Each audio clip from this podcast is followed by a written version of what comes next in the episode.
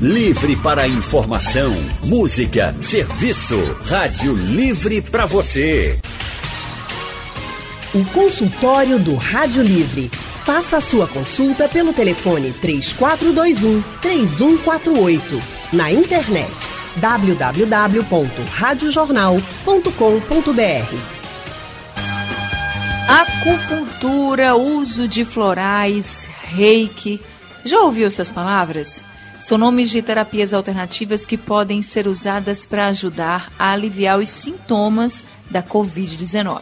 Essas técnicas também são usadas para o tratamento de outras doenças.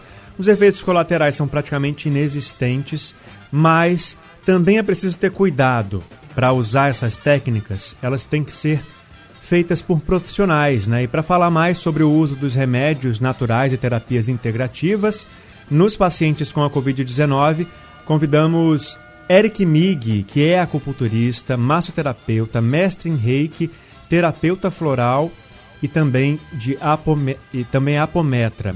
Atualmente é mestrando em saúde coletiva pela Universidade Federal de Pernambuco, a UFPE. Muito boa tarde, Eric. Boa tarde. Boa tarde, Eric. Seja é... bem-vindo ao nosso consultório. Muito obrigado Bem, pelo convite. Pode falar. Eu estou ouvindo um pouco eco. Eu, eu agradeço aqui a Anne, eu só não decorei o nome do colega. Leandro. Leandro. Que também é o nome do nosso Leandro, próximo convidado. Obrigado, né? Leandro. Bem, nós também estamos pessoal, com. Pode falar, Eric. Desculpa, é o delay mesmo, demora um pouquinho. Tá bem. As práticas integrativas, pessoal, são práticas, são várias práticas. Cada uma tem recursos específicos, tem técnicas específicas. Como o Leandro falou, precisa de cuidado, precisa ser utilizado com um profissional que foi é, formado, que tenha experiência. Isso, e a gente vai detalhar tudo hoje no consultório.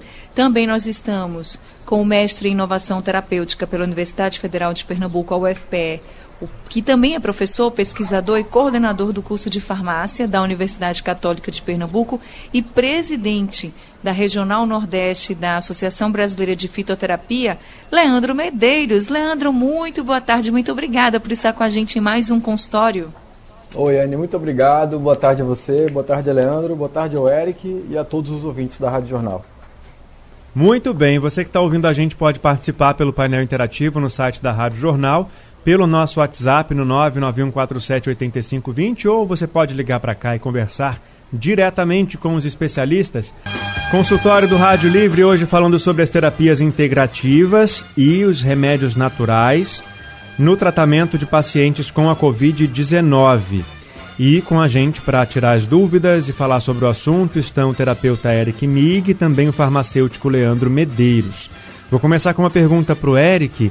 É, sobre as contraindicações, existe alguma contraindicação para pacientes que estão com a Covid-19 queiram adotar as terapias integrativas e esses remédios naturais, Eric? Existe sim, Leandro. É importante observar cada caso. Por exemplo, a acupuntura, é, existem pontos específicos é, que vão contribuir é, de acordo com cada sintoma. Se a pessoa está com o momento inicial do Covid, os procedimentos T1, se ela já está num estado mais grave e está comprometendo a questão respiratória, os procedimentos são outros. É importante colocar que as práticas integrativas eles trazem uma forma diferente de refletir saúde, como geralmente a gente está acostumado com a alopatia, com a medicina tradicional, né? Que quando a pessoa tem um, um diagnóstico, muitas vezes se receita um medicamento, se receita certas práticas que a pessoa melhore. As práticas integrativas a gente tem uma reflexão é, também puxada para a questão de quais são os padrões de sentimentos, as ações, os pensamentos É, de forma geral, as práticas integrativas é, compreendem o ser humano não só é, relacionado aos sintomas. Isso é muito importante ser, ser visto, que às vezes não adianta a gente fazer tonificar alguns pontos, a energia da pessoa, mas ela continua de forma continua mantendo certos padrões, certas questões que possam prejudicar a saúde da pessoa. Vamos então para mais uma pergunta agora para o Leandro Anne Barreto. Isso, Leandro, muita gente já está perguntando aqui sobre a fitoterapia. É, tem a pergunta aqui do Fernando que ele diz assim: fitoterapia intensiva pode curar males sem administração de medicamentos químicos? Então, Leandro, você é o especialista. O que, é que você pode dizer para o nosso ouvinte, o Fernando de Natal? Boni, é, o que dá para falar sobre isso é que a fitoterapia não deixa de ser um tratamento com substâncias químicas. Né? A diferença é que a, essas substâncias químicas são produzidas pelas próprias plantas. Isso tem que ser feito de uma forma bem planejada, bem racional. Né? O, o, o, normalmente o, o medicamento fitoterápico ele é prescrito por um profissional de saúde, mas as pessoas também podem fazer o uso de chás é, e outras, é, outros recursos mais simples, né, como uma forma de autocuidado, que também é um componente importante no sistema de saúde. Então, assim, para o Covid, o que basicamente a fitoterapia pode fazer em termos de contribuição também é cuidar dos sintomas.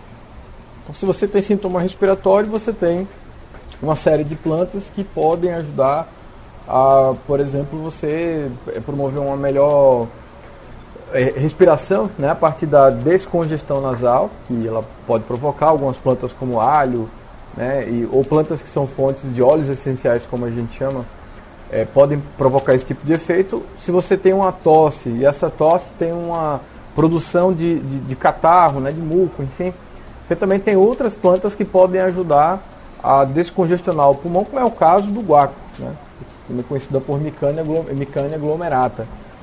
E se você tem febre, existem outras plantas que podem contribuir com o manejo da febre. Então, é basicamente isso. Né? O que nós sabemos é que nós não temos nenhum recurso hoje que seja eficaz, que tenha uma atividade antiviral, que represente uma diminuição no número de casos ou uma diminuição no risco de você partir para uma fase mais grave ou, ou para a chamada fase crítica da doença. Né? Então, ela vem realmente como o que nós conhecemos por recurso paliativo. Né? Ele vai ajudar a manejar os sintomas, mas sem exatamente mudar o curso da doença.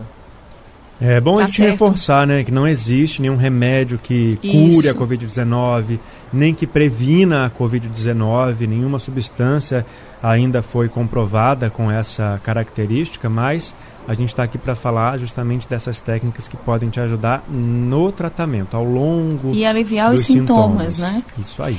Consultório do Rádio Livre hoje falando sobre as práticas integrativas e também sobre os remédios naturais que podem aliviar os sintomas da Covid-19. A gente está conversando no nosso consultório de hoje com o presidente da Regional Nordeste da Associação Brasileira de Fitoterapia ele que é professor, pesquisador e coordenador do curso de farmácia da Universidade Católica de Pernambuco, Leandro Medeiros, e também estamos conversando com Eric Mig, que é acupunturista, massoterapeuta, mestre em reiki, terapeuta floral e apometra, justamente falando dessas, dessas terapias integrativas, desculpa. Agora, Leandro Medeiros, você estava falando sobre essa questão da fitoterapia e que essas medicações, elas muitas vezes são passadas e que aliviam realmente os sintomas, mas que tem sim é, processos químicos. E quando a gente fala, quando muita gente fala de fitoterapia, até confunde um pouco com remédio natural. Eu queria que você pudesse explicar para a gente logo essa diferença, para eu passar para a próxima pergunta.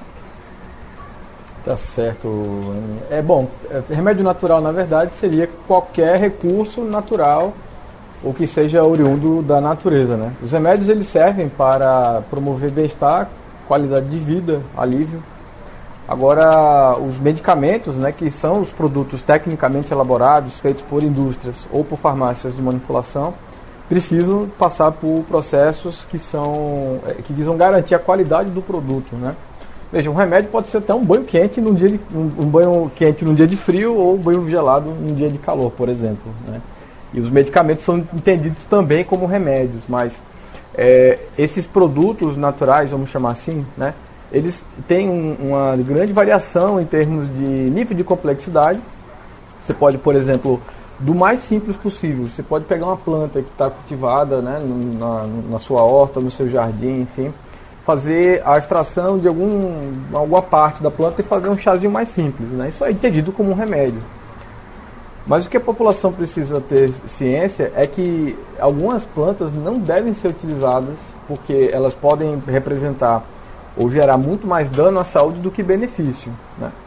E a partir daí você pode produzir outros produtos mais complexos, por exemplo, esses que são produzidos em indústrias e, e farmácias de manipulação são produtos que têm uma concentração maior dessas substâncias químicas que as plantas produzem.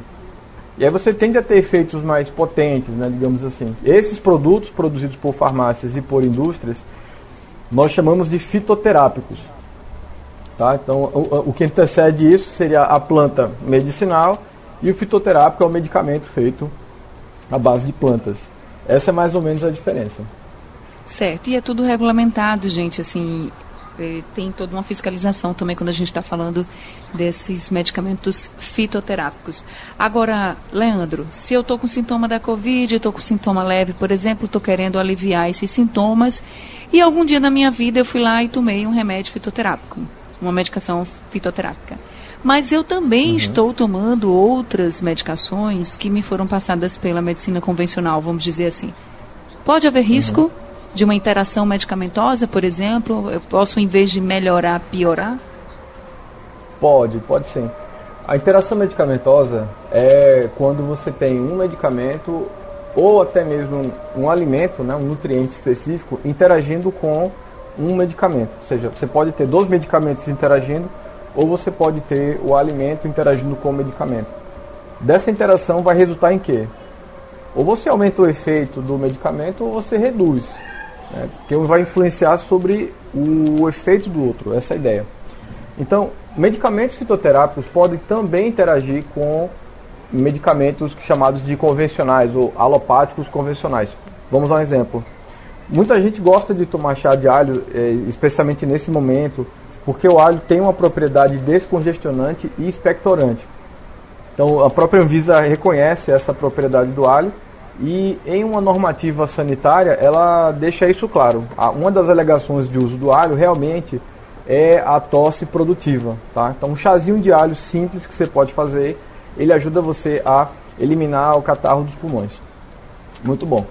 Agora, uma pessoa que toma um ácido acetil salicílico, né, vamos chamar de aspirina, é um nome mais conhecido, de baixa dose para manter o sangue mais fino, essa combinação do, do alho com esse medicamento pode provocar risco de sangramento.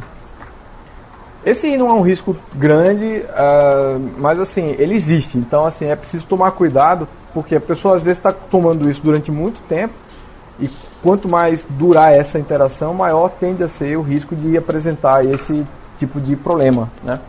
Então, um sangramento nasal, por exemplo, pode acontecer, né? pequenos sangramentos a partir de lesões, dificuldades de coagular o sangue, né, a partir de cortes, de acidentes, enfim. Então, esse é um exemplo clássico, simples e que, pelo fato do alho ser um produto muito usado na população, não estou falando do alho que você usa para temperar a comida, não, mas você usa o alho muitas vezes mais concentrado como um chá, né? E você acaba tendo uma quantidade maior das substâncias bioativas que o óleo tem. Então, essa interação provável que exemplifica isso que você está falando. Portanto, é possível interagir sem dúvida nenhuma. E aí vale muito a pena consultar um profissional de saúde se você usa medicamentos de uso crônico. Um farmacêutico na farmácia, por exemplo, ele pode orientar você a respeito disso. Ele pode dizer assim: olha, é, você deve ou não deve usar. Isso é ou não seguro dentro daquelas condições clínicas que o paciente apresenta. Vamos chamar então o ouvinte Álvaro, que ligou para cá para tirar uma dúvida. Ele é do bairro Arthur Lundringen. Boa tarde, Álvaro. Boa tarde, boa tarde, Leandro. Boa tarde, Anne. Boa tarde, Álvaro. Eu vou fazer um pouco uma pequena, uma pequena patologia que eu, eu estou mencionando. Vou mencionar para vocês. Eu tenho 73 anos, sou idoso, sabe? Sou hipertenso, já tive AVC, tenho glaucoma, as patologias é meio complicada, mas eu uso Eu faço um acordo de madrugada, às quatro da manhã, e vou caminhar, fazer um exercício. Estava fazendo academia, mas devido ao fechamento das academias, aí eu estou sem frequentar a academia. Estou esperando que abra o mais breve possível. Agora, eu, eu, tive, eu tive uma curiosidade aqui, que eu faço há anos, anos. É, amanhã, quando eu acordo pela manhã, é um dente de alho. Veja bem, me, me aconselhe ou diga que é negativo se for o caso, sabe? Um dente de alho, uma laranja e um limão. Eu espremo, machuco o alho e tomo. Como uma banana e vou fazer meu exercício, certo? E quando volto, tomo um café normal e estou continuando. Já fui positivo sobre o, o corona, né? O Covid-19, certo? E minha mulher aqui é uma panela de alho no fogo com alho e limão, certo? Ela, a dona Maria Eunice, ela é muito cuidadosa sobre essas patologias. Veja bem, ela, mora, ela dorme comigo, eu fico com ela o tempo todo e ela tem 76 anos e não, e não se contaminou, não se contaminou. Quer dizer que eu tomei a ivermectina que minha filha me deu, certo? Mas a medicina que eu uso permanentemente é o alho, limão e laranja, certo? De romã, casca de romã. Quando tem qualquer irritação na garganta, uma casquinha de romã, fico mascando feito chiclete, certo? Me aconselhe ou diga que é positivo ou negativo, dentro do conhecimento dos nobres doutores.